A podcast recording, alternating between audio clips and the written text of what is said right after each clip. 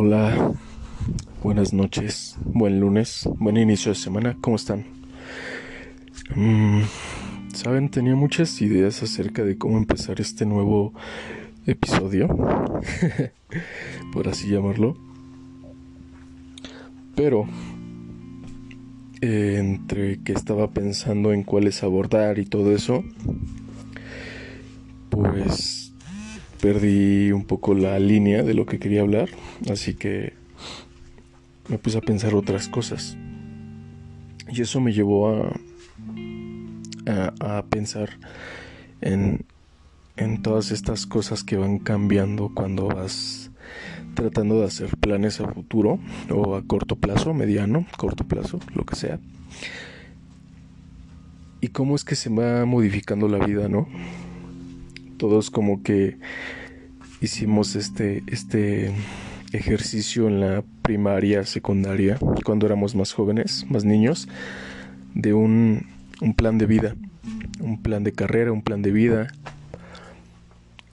Y al final, ¿alguien recuerda eso? Nadie lo recuerda. Al menos yo no me acuerdo de lo que escribí. Me hubiera gustado ser de estas personas que guardan sus libros de primaria y secundaria para saber qué era lo que yo era y pensaba en ese momento.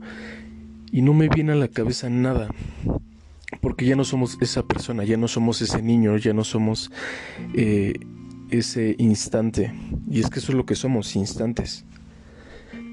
Un día eres niño y te crees Batman y cierras los ojos y de repente los abres y Tienes 29 años y aún quieres ser Batman, pero sabes que ya no es posible.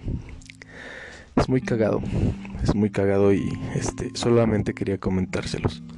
Bueno, por si algún día tratan de hacer ese ejercicio de buscar o tratar de acordarse qué era lo que habían escrito en, en, en, esa hoja de cuaderno acerca de lo que querían ser y comparen qué es lo que son ahora.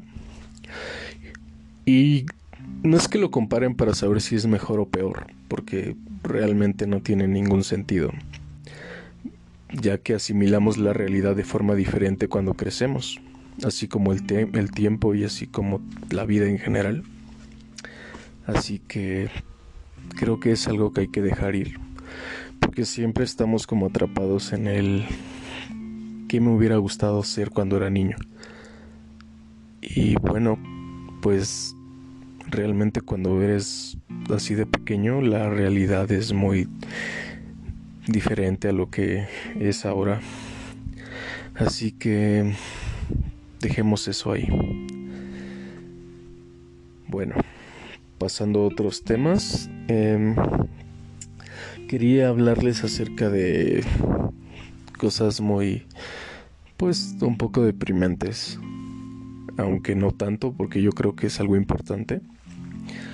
Eh, en los días pasados estuve leyendo y escuchando muchas cosas acerca del suicidio y de más aún de la ansiedad, ya que pues yo la padezco, la he padecido, creo que todos hemos tenido estos momentos de ansiedad de y de depresión, es muy normal.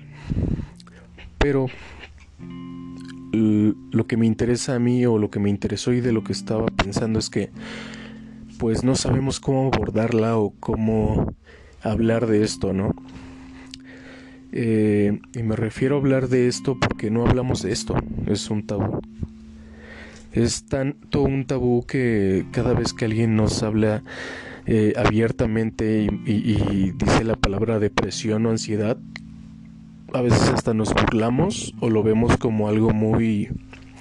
vaya algo que no quieres tocar, porque no tenemos esa fortaleza emocional de poder hablar de nuestros sentimientos negativos, entre comillas, y de poder transformarlos en algo positivo.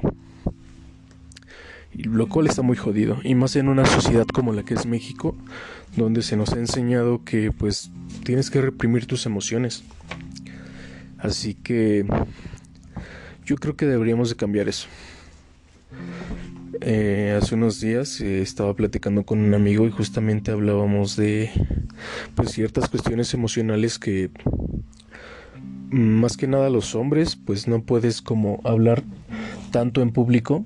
Últimamente se ha dado un poco más esa apertura, pero aún no es algo normalizado al 100%. Y pues espero que al menos algunas de las palabras que digo pues sirvan para que eso se empiece a abrir o la gente que lo escuche pues empiece a verlo de una forma diferente ya que pues yo creo que es un tema que sí debería de tocarse que sí debería de ser importante y que deberíamos de normalizar hablarlo. Porque pues creo que de lo que estamos más acostumbrados a hablar es de las noticias buenas, no, no, no nos gusta hablar de los sentimientos eh, negativos de nuestras personas cercanas, entonces eso pues creo que merma mucho la, la amistad o la cercanía que tienes con alguien y no nos damos cuenta de que si tocáramos esos temas ayudaríamos a esas personas que, que nos importan. O sea, es bien irónico que, que no toquemos esos temas con esas personas y me refiero a algo profundo, porque pues si nos dicen, ay, güey, me siento mal, eh, estoy triste, pero no te dicen, güey, tengo ansiedad, tengo depresión, tengo eh, pues estos pensamientos a veces hasta suicidas. Y en parte pues es por miedo, por miedo al cómo nos va a ver la otra persona, cómo nos va a visualizar desde que empezamos a hacerlo. Eh, hablar con ellos, pues nos van a ver como alguien, pues, no sé, como un objeto al cual mirar desde fuera sin que pueda haber un acercamiento más interno. Entonces tenemos miedo de eso, de ser vistos como bichos raros, de que nos tachen de una persona pues negativa, con alguien eh, con la que no quieres estar porque está triste. Y no debería de ser así todos los sentimientos no son eternos. Todos los sentimientos son pasajeros, así que así como la felicidad es, un instante o son momentos, la tristeza y la depresión también lo son. No es para siempre.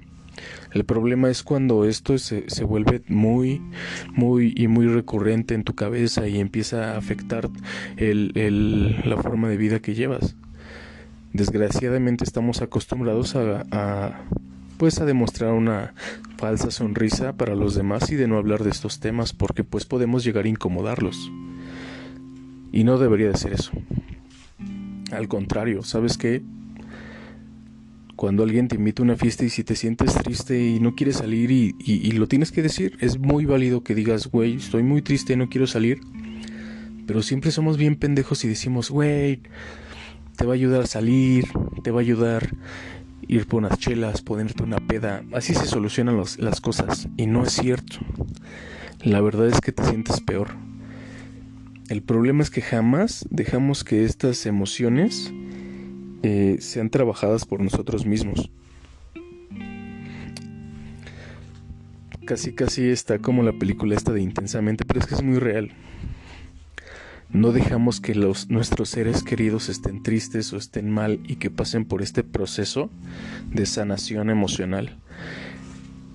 Y siempre tratamos de arrastrarlos a la felicidad, a la luz, al, al convivir, al socializar. No hay que hacer eso, gente. En serio, si alguien cerca de ustedes está así, simplemente háganle saber que están ahí, que entienden esa situación, que, que pueden acompañarlos en esa situación. O sea, pues está chido estar triste, no por eso tienes que estar solo. A veces sí es mejor estar solo. Si puedes lidiar con esas emociones solo, pues qué chingón. Hay gente a la que no y creo que le ayudaría mucho que alguien le diga, ¿sabes qué? Sí entiendo esa situación. Y aunque estemos sin hacer nada, vegetando ahí, vegetando, perdón, viendo una película, eh, no sé, platicando de cosas tristes, eh, abordar esta situación, no invisibilizarla, porque el hecho de invisibilizar las palabras hace que la situación se torne pues más conflictiva de abordar, porque pues eh, la psicología del lenguaje dice que si no se existe en el vocabulario, tampoco existe para que pueda ser trabajado. Entonces hay que tratar, tratar eh, pues de una forma más efectiva de abordar estas situaciones. Otro tema, pasando a la segunda parte de esto, eh, que me intrigaba mucho, es eh, la infancia. Y no me refiero a cómo es que la vivimos, sino es que cómo no la vivimos. Me refiero a la infancia perdida que tenemos. Sobre todo esta generación, me refiero a la mía, a los millennials, que tratamos siempre de regresar a eso, a ese instante, a la infancia, porque desgraciadamente, para bien o para mal, nos tocó una situación de infancia pues un poco turbulenta.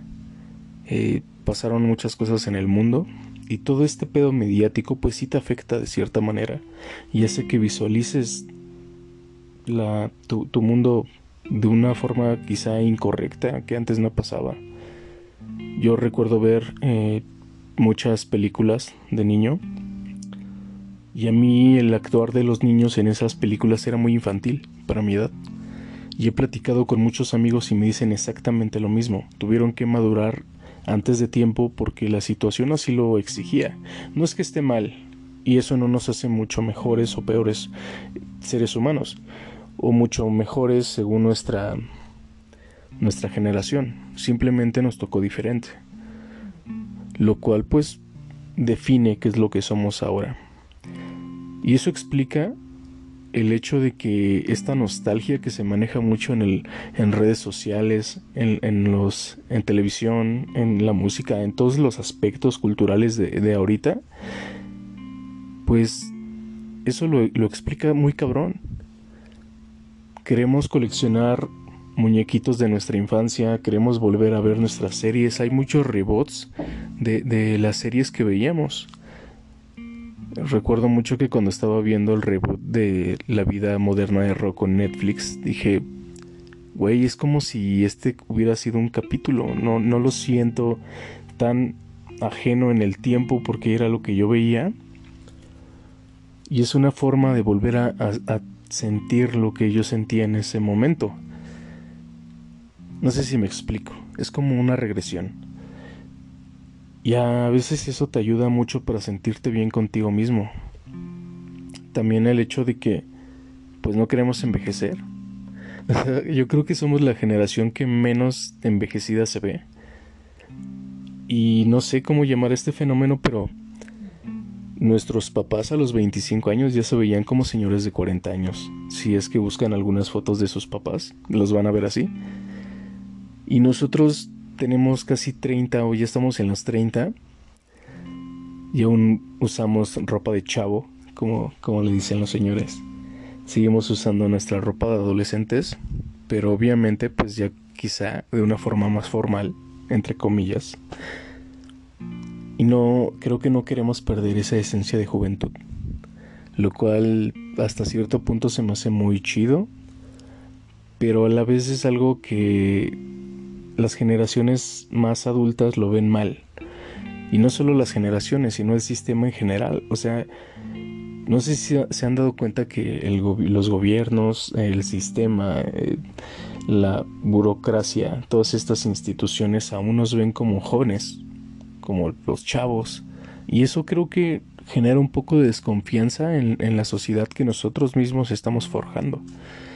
Tan así que no quieren soltar el hueso de lo que ya tienen para que las generaciones más jóvenes, o al menos la nuestra, pues tomen las riendas de, la situación.